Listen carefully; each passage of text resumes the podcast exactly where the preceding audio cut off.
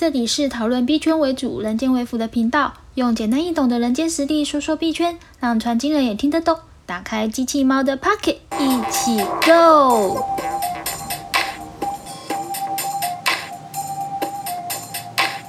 嗨，大家好，我是机器猫，欢迎回到我频道。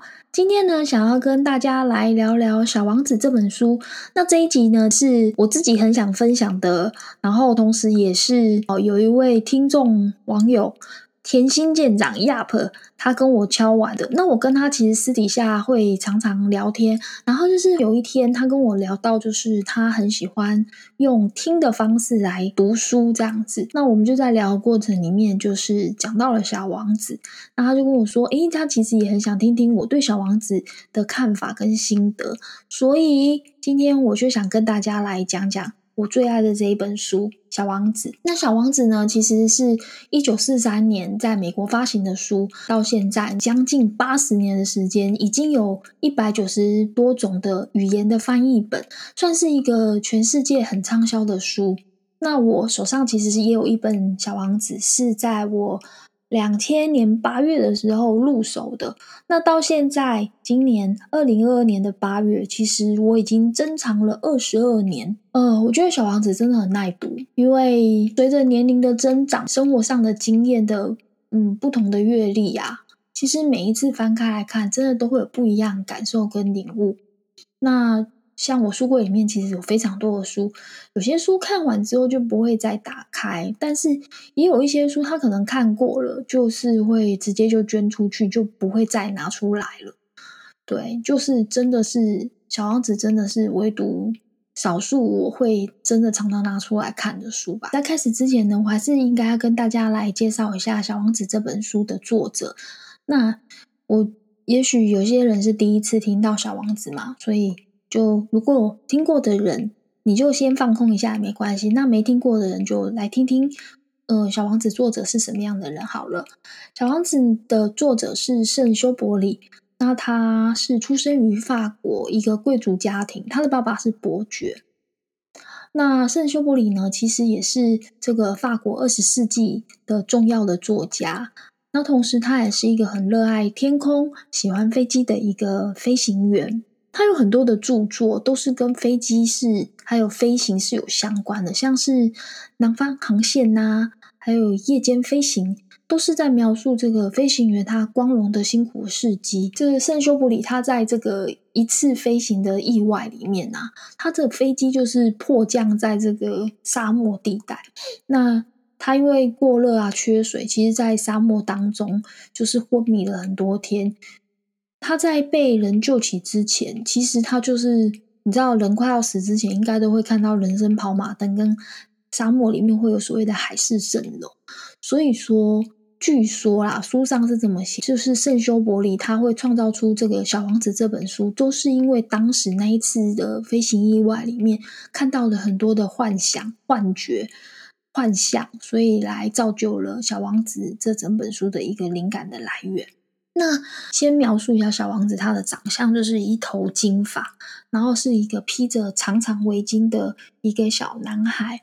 那他是来自于一个 B 六一二这个星球。那他这个星球上就是有一朵娇贵的玫瑰花，还有几颗火山，还有让他非常困扰的面包树。大概就是他的星球就是长这个样子。那他呢，就是有一次啊。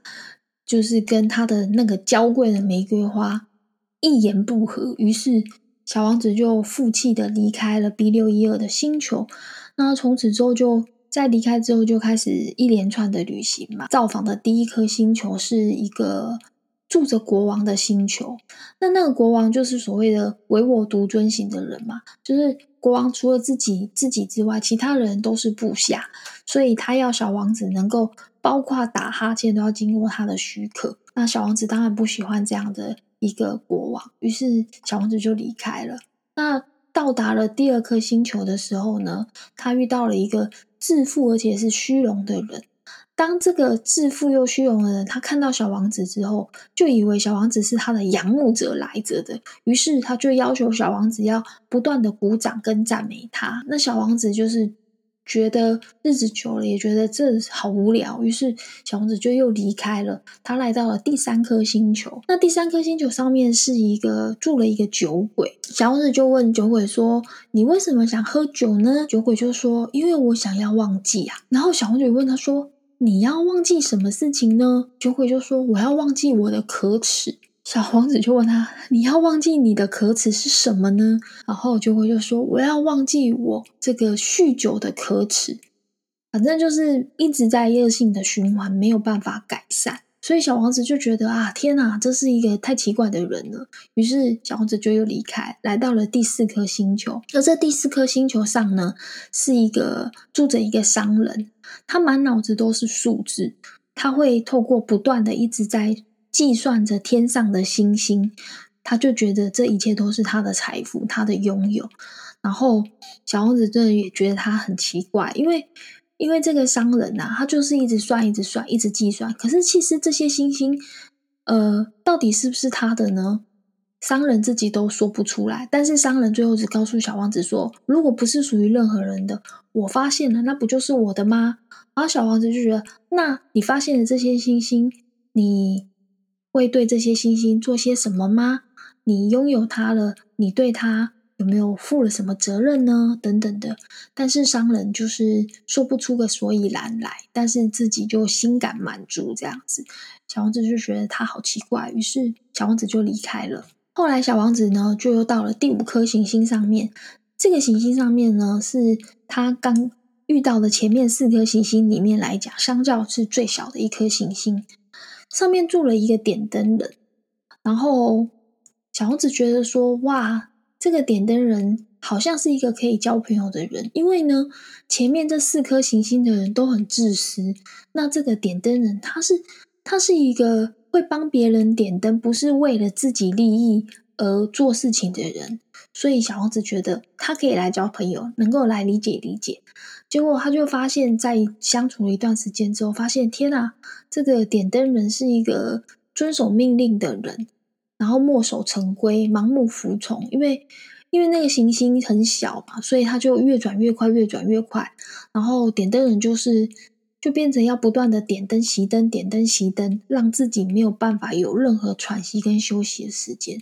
小王子觉得天哪，这是一个奇怪的人。于是呢，小王子又离开了。小王子就到了第六颗星星，上面呢是住了一个地理学家。小王子一开始觉得说：“哇，我遇到了一个学有专精的专业人士。”于是就想说要好好请教这个地理学家。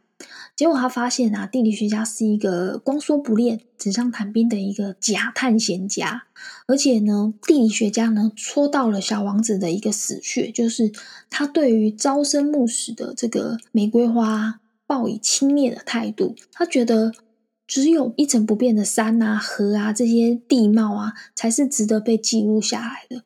所以小王子觉得太伤心、太难过了，于是他就离开了这颗星球。那离开这个星球之前呢，小王子就有问地理学家说：“你有没有建议我可以去哪一个星球旅行呢？”那当时地理学家就跟他建议，跟小王子建议说：“我觉得你可以去地球看看。”于是小王子就来到了地球，到了非洲的沙漠。当时呢，一样沙漠就是没有人嘛，所以小王子第一个遇到的是一条。有着月光色泽的金蛇，然后王子又遇到了一朵只有三片花瓣的花。在整个在地球的旅程里面，有遇到了像是狐狸呀，还有千千万万朵的玫瑰花。到最后呢，遇到了在沙漠里面飞机失事迫降的这位作者圣修伯里，两个人建立了友谊，然后所有很多的对话，去隐晦的描述了，就是像是。我们生活中会遇到的权利啊、欲望啊、伦理啊、工作啊，还有真假知识的辨识啊，还有人际关系啊、爱呀跟离别这一些生命课题的话题。其实我觉得《小王子》这整个故事轮廓算是蛮简单的，然后而且故事的叙事内容就是很平铺直述，不没有什么太华丽的字，或者是让人很费才艺的字，真的很推荐大家可以。收藏一本《小王子》，然后来看一看，或者你也可以去看有一部电影，它叫做《小王子》，然后你就可以快速的去理解小王子的故事。当然，那部电影里面的内容跟小王子的原著的书会有一点点差异，可是我觉得还是蛮好看的。所以有兴趣的人可以去看这部电影。在八月初，就是跟那个甜心舰长聊到小王子之后啊，其实我就是一直在做准备。我还蛮喜欢小王子的，而且几乎每一篇都可以倒背如流。那我到底要选哪一篇来跟大家分享？那时候当下真的有选题困难症。那我不知道大家如果遇到了人生的困难点，或者是你有选题困难症的时候，你会怎么做这件事情？就是怎么选题，或者是说你要怎么指引自己方向？我这部分的话，其实我常常使用一个方法，我也学给大家，就是心灵翻书法。就是说，当我遇到就是需要选择跟做决定，然后我又没有办法立刻做出决定的时候，或者说困扰很久的时候，我就会随手拿出一本书，然后自己心里默念自己的问题，然后祈求宇宙啊，祈求神啊，就是说，哎，可不可以给我一点指引的方向？我觉得这蛮神的，就是真的几乎每一次吧，就是可以，就是翻开来。然后看到的那个关键字，大概就是指引我方向的东西。那我这一次也是用这样的方法，我就把小王子翻开来，结果我就翻到了今天的主题，叫做“崇拜数字的商人”。那这篇其实我觉得蛮硬的，因为我大概这这八月初到现在，我就真的是看这一本。小王子里面的崇拜数字商人这一篇看了很多次，这篇故事其实很短，大概只有两页到三页，然后我就一直在看。那我后来就在想说，到底这个商人的故事想要指引我什么呢？因为我以前在看商人这一篇的时候，我没有太深的感觉。可是因为可能最近有经历一些事情吧，所以我又重新去思考崇拜数字跟自我价值的关系。就我是一个对数字还蛮敏感的人，那我在工作上其实会常常用数据去分析背后的一些事情的意义，就是重看数字，然后去推敲所有的东西，包括像我们在做交易的时候看到的数字价格。或者是 K 线等等的所有的数据，我就会去尽量的去猜测跟分析背后的意义。所以我觉得我对于数字真的还蛮敏感的，而且我我真的就是对各式各样的数字啊、密码组合啊，大概十二个字的我都可以，就是十二个数字一连串的我都可以过目不忘。可是其实我人生大概有一个很大的转折点啊，就是。去年二零二一年的九月啊，我就是发生了一个事故，然后我就撞到了头，然后就脑震荡了。那我的后遗症就是脑雾，我当时连加减都不会，所有的数字都是看过就忘，没有办法记下来，就是脑袋常常是空白，我根本没有办法工作，甚至于有一些不是数字的事情，我怎么样也想不起来。我就觉得可能有这件事，可是事情的内容确切是什么也不记得。当时，当时去年九月的时候，是我是这样子一个状态，然后一直大概过了半年吧，因为我就是中间有很多复健啊、吃药啊等等的，我觉得我的脑袋有慢慢在恢复。可是，其实这整个过程，我觉得对我的生命有蛮大的一个变化。我在 B 圈里面有认识一个人，他叫做老干妈，我觉得可能很多听众也知道这个人。那老干妈其实就对于我。就是刚刚讲的脑震荡这个过程里面，我的整个转变，他有一段评语，我觉得可以分享给大家。就是他觉得我在在去年撞到头之后，一直到现在，就是变得比较有人味，因为他觉得他以前认识的我是一个距离人间很远的人。我我觉得。真的，现在回想，真的是这样，就是现在好像变得比较有人情味一点点。那我觉得其实也第一个是我去年撞到头啦，然后第二个就是随着年纪的增长啊，还有生活的阅历越来越多之后，其实对于自己的生命或者是对于自己，会开始有不一样的想法跟定义。尤其这两年整个疫情很严重嘛，所以嗯，我不知道你们有没有经历到，但是我确实是经历到，就是生命的无常这样的一个蛮深刻的体会。就是会不知道明天跟无常什么时候会来，然后身边有一些朋友也因为新冠肺炎的确诊，然后等不到疫苗的研发问世就就离开人间了。然后我觉得这两年其实是。真的去让自己深刻去体会到，好像生活就是被强迫按下缓慢键，就是变成零点五倍速这样的缓慢键，甚至于是暂停键吧，让自己去重新思考跟探问自己，说到底什么样的事情是我们生命中最重要的事情，而且生命中重要的课题又是什么？除了可以用数字去量化跟衡量的人生之外。那么对于我而言，还有什么实质的意义吗？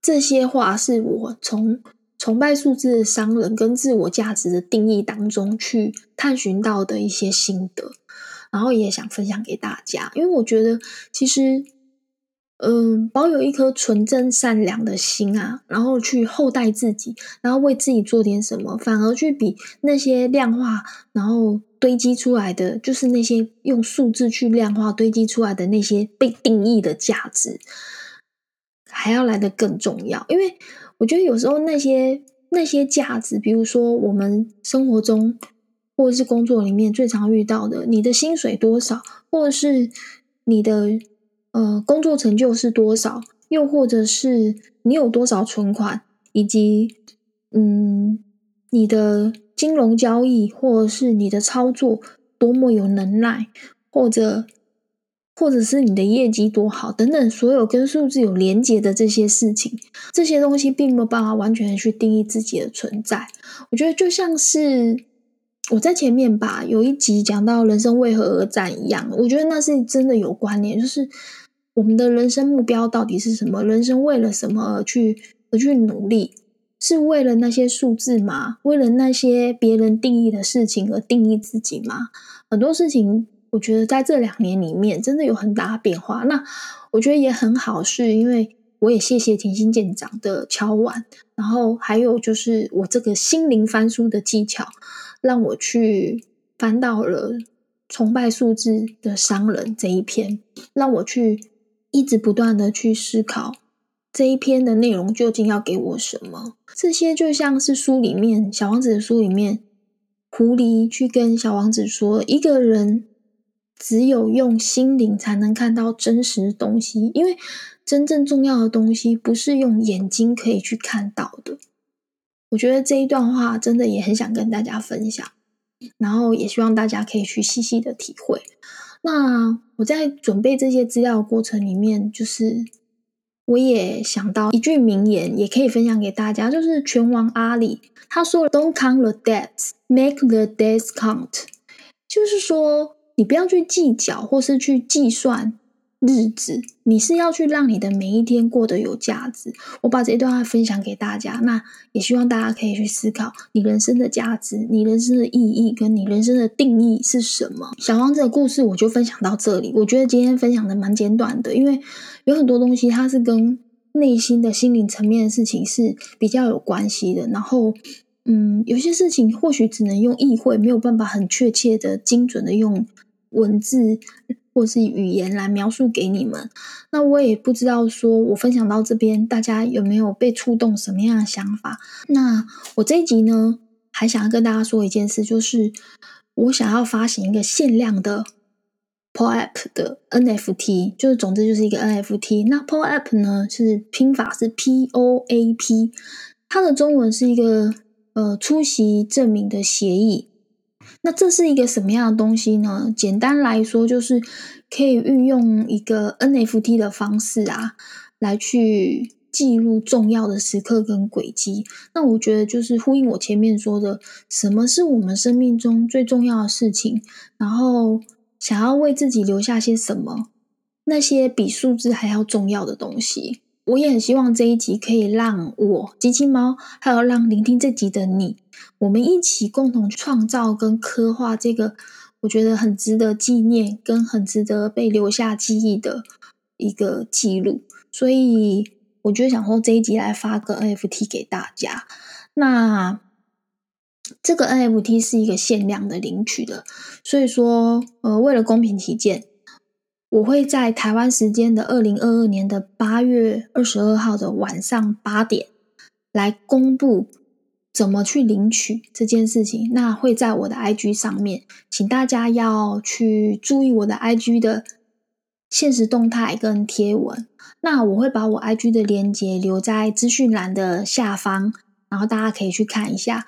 那还有就是，如果对于这一集或是对于其他的内容，或是你有想什么想跟我分享，或者是想交流的，或是想敲碗的内容呢？你们都可以透过 IG 敲我讯息，让我知道。